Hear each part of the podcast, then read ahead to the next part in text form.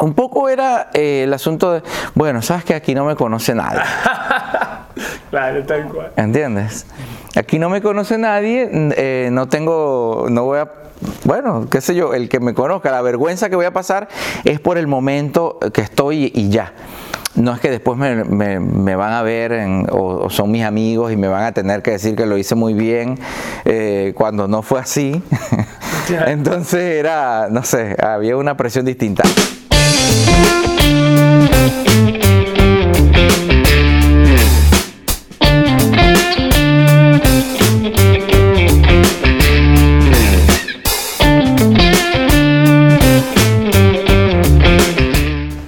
Eh, ¿Nombre? Néstor Luis Bermúdez. Néstor Luis Bermúdez. Néstor Luis. Eh, repítame el nombre, a ver. Néstor Luis. Eh, entonces, el tono me obliga a, preguntar nacionalidad. Venezolano. Bien. Yo digo, yo digo siempre que soy de la hermosa provincia argentina de Venezuela. Sí, podría ser. nosotros bardeamos a los uruguayos. Claro. Ah, también, sí. Eh, Estamos ahí compitiendo con Uruguay ahora. Bien. Eh, bueno, entonces, por consecuencia, estadía. ¿Cuánto hace que estás acá? tengo tres años y medio casi. En, en Argentina, sí, en Tandil. Eh, bien. Y mm, ya sacamos cuenta a ver cómo, cuánto hace que estás en el stand-up o comenzaste en el stand-up. No, en el stand-up tengo como dos años, me parece. Eh, sí, o, casi dos, no sé. Eh, comencé mm, hace mucho tiempo. Quería comenzar. Vamos a decir, comencé a estudiar hace mucho tiempo, hace como ocho años o 10, eh, pero nunca me atreví. Pensaba en subirme, tengo muchos amigos en Venezuela comediantes, iba siempre porque le hacía yo las fotografías y no sé qué, iba siempre a los shows y yo, ¿sabes? Me encantaba, leía un montón, estudiaba, bla, bla, bla, pero entonces yo los veía con el micrófono y me imaginaba a mí en ese lugar y me pegaba un dolor aquí en la boca del estómago, una vaina tan espantosa. Miedo, susto. Uf, no, miedo no. Eh, un, cague, decimos en Venezuela. Eh, podríamos decir que el estudio del stand-up empezó casi conjunto con Argentina, eh, pero el consumo o, el ver stand-up viene de antes, o que te interesara o te gustara. Claro, sí, desde hace muchísimos años, muchísimos años. Un poco así como viendo mm, en la televisión, veía como Seinfeld también. Eh, mm, qué sé yo, en Venezuela también se, hizo una movida fuerte con el stand-up, salía en televisión también un, circuito, mm, un circuito que hacían en Caracas ah. eh, y lo televisaban. Y, lo veía mucho. Y si, me, gustaba. Y si comparás un poco Buenos Aires, eh, Caracas o Venezuela en tanto a eh, con la cantidad de stand-up no, no, no. No, en Argentina está mucho más desarrollado desarrollado. Sí, sí, sí, hay como una industria y hay eh, una conciencia de parte del público de ir a consumir, al menos en Buenos Aires, acá en Tandil estamos eh, trabajando, ya eh, los chicos de Nómada tienen un año y pico en eso y nosotros ahora comenzando en Stand Up Tandil a trabajar en pro de eso, de, de crear esa comunidad que vaya y consuma, sea quien sea que se monte. En Buenos Aires existe eso. Eh, y en Caracas, hoy en día, no tengo idea, supongo que sí. Eh, pero, llegaste a ver a eso? Sí, más o menos, más o menos, más o menos. Pero porque ahora Venezuela es otro país muy distinto al, que yo dejé. Entonces no sé. Eh, pero sí hay una industria ah, acá en Argentina, viste que acá está Comedy Central, acá hay oficinas de Netflix, no sé. Entonces hay una industria, por eso digo, más, muchísimo más desarrollada que en Venezuela, que, que fue mucho más, es como más eh, de bar, no sé, más em, eh, orgánica en el sentido... ¿Y crees que estar en Argentina, ver eso y te, animó a, estudiar o a ese, ese, miedo que tenías en los comienzos? Un poco era eh, el asunto de, bueno, sabes que aquí no me conoce nadie. claro, tal cual. ¿Entiendes? Aquí no me conoce nadie, eh, no tengo, no voy a bueno, qué sé yo, el que me conozca, la vergüenza que voy a pasar es por el momento que estoy y ya. no es que después me, van a ver o, son mis amigos y me van a tener que decir que lo hice muy bien eh, cuando no fue así.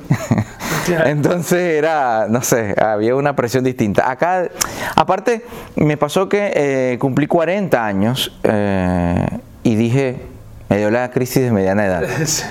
Y dije, no, sabes que yo esto tengo demasiado tiempo queriendo hacerlo y ya está, voy a hacerlo y punto. Muy bien. Eh, y, dentro del stand-up tenés eh, referencias, algo que te Sí, como no, como no. Eh, muchos, muchísimos comediantes. George Carlin fue uno de los primeros que recuerdo haber visto que me gustó muchísimo. Louis C.K. también, de la comedia Yankee que dicen acá. Y. Mm, Jim Carrey, Robin Williams, y ahora bajemos, pasemos por eh, Venezuela. Claro, ¿no? Y en Venezuela eh, había un, personaje importante en, la comedia venezolana que se llama Carlos Sicilia, que viene haciendo stand-up que sí desde los 80. Ah, precursor. Pero era un loco, ¿me entiendes? Tenía un programa, un late show que se llamaba Cállate Sicilia. Porque era lo que él, le decía en más porque era un loco realmente, un tipo súper adelantado. Eh, y era muy loco, era muy, era una drogadicción total. este, y sí, pero luego hay muchos comediantes muy buenos en Venezuela. Nanutria, que está acá en Buenos Aires, es una máquina, es increíble. Em, y por ahí hay otros, Gabo Ruiz, que son más jóvenes, eh, muy buenos, que me gustan mucho. Led Varela, venezolanos, ¿no? Y acá, argentinos, me gusta mucho Nicolás de Trasí, eh, me gusta mucho, mm, eh, bueno, mi profe Manu Orasi que, vamos a compartir con él esta semana. Me encanta lo que hace, honestamente. Eh, y, hay, varios, bastantes, la verdad. Argentina tiene muchísima calidad y de muchísimos eh, estilos distintos, ¿sabes? Estilos distintos. Hay, hay de todo. hay de todo. ¿Te identificas con alguno en particular o no? A mí me encanta la comedia eh, de humor negro me encanta consumirla, pero no me sale a mí. Digo, si yo la quisiera escribir, no, me parece que no tengo la seriedad. ¿Sabes? Yo no sé, yo si hay algo que me da risa me río y ya está. Y viste que la comedia negra, el humor negro tiene como esa cosa de que el tipo dice la barbaridad que dice y no se ríe. Sí, sí. Porque le, quita peso si se ríe, ¿sabes? a mí me parece que es, como la, la las siete pelotas del malabarista, ¿viste? Como cuando llegás es porque dominás las tres, las dos, las tres, las cuatro, las cinco. Las esferas del dragón, diría. Y cuando, cuando tirás siete, porque ya dominás el arte. Yo creo que el humor eh, negro puede ser como cuando uno ya domina el arte de una manera. Es posible, no, creo que es una cosa como de actitud. Ah, em, que te vibra y que te vibra. Claro, a mí me encanta consumirlo, pero lo disfruto un montón. Hay gente que le sale muy natural y me encanta en conversaciones. Eh, cotidianas, les sale y es maravilloso, me fascina, eh, pero luego hacerlo en un escenario, no sé, pero no por miedo o algo, es que me cuesta, no es como tengo una visión muy optimista de la vida y me falta ese cinismo, ¿sabes? Positivo. Sí, soy eh, pendejamente positivo. ¿Y qué, además del humor negro, qué otras cosas del cotidiano te hace reír o descubrís que se puede convertir en un material para hacer? Excelente pregunta, Sergio Santiago. Sí, la estuve entrenando. No, buenísima, buenísima. No se me hubiera ocurrido. No, eh, me encanta cómo la lanzaste. Eh, hay muchas cosas que me parecen muy graciosas, muchísimas cosas. Eh, ahora mismo que mi esposa está embarazada, veo muchas cosas graciosas en, eso, en, ese hecho. Me río un montón y ella se ríe también, porque no me río de ella, ¿no? Eh, sino de la situación pura. Porque viste que la risa tiene ese asunto, eh, que la risa no tiene sentimientos, no puede tener sentimientos. Si hay sentimiento, eh, no hay el hecho cómico, digamos. ¿Me entiendes? Tiene que matar el sentimiento. Entonces yo me río, ella sabe que no es de ella, sino de la situación.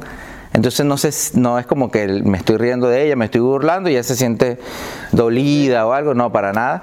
Eh, entonces sin ese sentimiento es maravilloso. Eh, hay, lugares. Muchísimas cosas, muchísimas cosas que me encantan y que, y que he ido escribiendo, por cierto, porque son buenísimas, porque yo tengo panza y entonces hay cosas que ella me dice que yo sí te entiendo. De, sí, sí, te entiendo, es sí. Un clásico del embarazo que, que desarrolle panza el varón, ¿no? A ver, a ver quién tiene más panza. a ver quién tiene más panza. Sí, sí, ahora tiene ocho meses y casi, casi eh, se ve más embarazada que yo. Y el, eh, sí, y la comedia siempre, algunas veces también transcurre a través de la sorpresa, de, del descubrir. Y creo que una de las cosas que puede generar descubrimiento y sorpresa es el embarazo. Son nueve meses, es todo un recorrido. Y aparte por descubrirse en ese. Totalmente, porque aparte ella es psicoterapeuta holístico, reikista, ¿viste? Esta gente. Es holístico. Holístico, es como. ¿Entiendes? Entonces ella es una persona que está como muy en conciencia de sí, de su cuerpo, de, las cosas que experimenta, etc. Y me, cuenta cosas. Yo tengo dos hijos antes, o sea, este sería mi tercero. Eh, mi tercera eh, criatura. Gestión. Claro. Y ella me dice, ¿y tú no viviste así con...? Y yo le digo, o sea, ni pendiente, ¿sabes? Porque la manera como ella lo vive es muy rara para mí en ese sentido, ¿me entiendes? para el estándar del, embarazada. Claro, era como, ¿sabes? Marico está embarazada y ya, de un bebé, ajá. Pero no es como, no, entonces ella investiga y siente el asunto y es fantástico, agotador, pero fantástico, la verdad. Hermoso además, muy hermoso. Lo he vivido de una manera hermosa, pero también muy sorprendente de ese tipo de cosas que yo digo, no puede ser, ¿sabes? No, porque de repente me dice, ¿sabes que el ombligo? Y me tira un, ¿sabes? La definición. Porque sale, porque no sé qué. Y yo le, no, la verdad es que no sabía. Y tú no tienes dos hijos ya, o sea, tú nunca... O sea, las otras mujeres estuvieron embarazadas y ya. Tú estás embarazada y estás viviendo embarazo y respirando embarazo y meditando embarazo, ¿me entiendes? Es otra cosa. Eh, y... Mm, eh, y bueno, ¿qué, recomendás eh, para, para el que vea esto y haya consumido stand-up o no lo haya consumido al stand-up? Entonces, digo, no sé, que para el que vaya a ver este, eh, este, esta entrevista y puede ser que no haya visto stand-up o sí, ¿qué le recomendás a esas dos opciones? El que no, al que no ha visto stand-up, que lo vea sinceramente, porque lo que suele suceder con el stand-up, primero tiene muchos eh, prejuicios y, de alguna manera ah, existe como una idea de, que es como una moda. Viste que de un tiempo hacia acá se puso de moda el stand-up, como, como el clown. En algún momento se puso de moda el clown. Y es que no, fue que se. O sea, sí se puso de moda, pero es que no es que es una cosa que salió ahí y que existe porque salió la moda.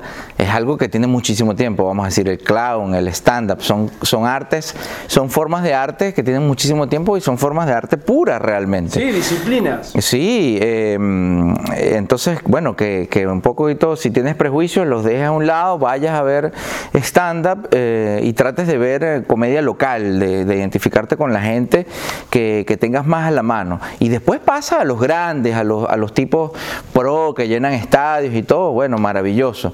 Pero impulsar el, comediante local me parece que es una cosa muy importante. ¿Aconsejás el hecho en vivo, vivirlo? Sí, sin duda, sin duda, porque una cosa... consumir en, redes. en redes sociales, como no. Está buena porque engancha por ahí y te invita a la cosa en vivo. Pero sí, la experiencia en vivo es muy distinta, muy distinta porque es un asunto de energía, fíjate cómo se pega la vaina con, Adriana, con mi esposa, ¿ves? de energía, es una situación ahí que vibra y en la cual tú como oyente o como, como persona que va a ver y a consumir stand-up, entras en, un estado energético importante, de, vibración incluso. Es muy hermoso el show en vivo. Muchas gracias. Muchas de nada.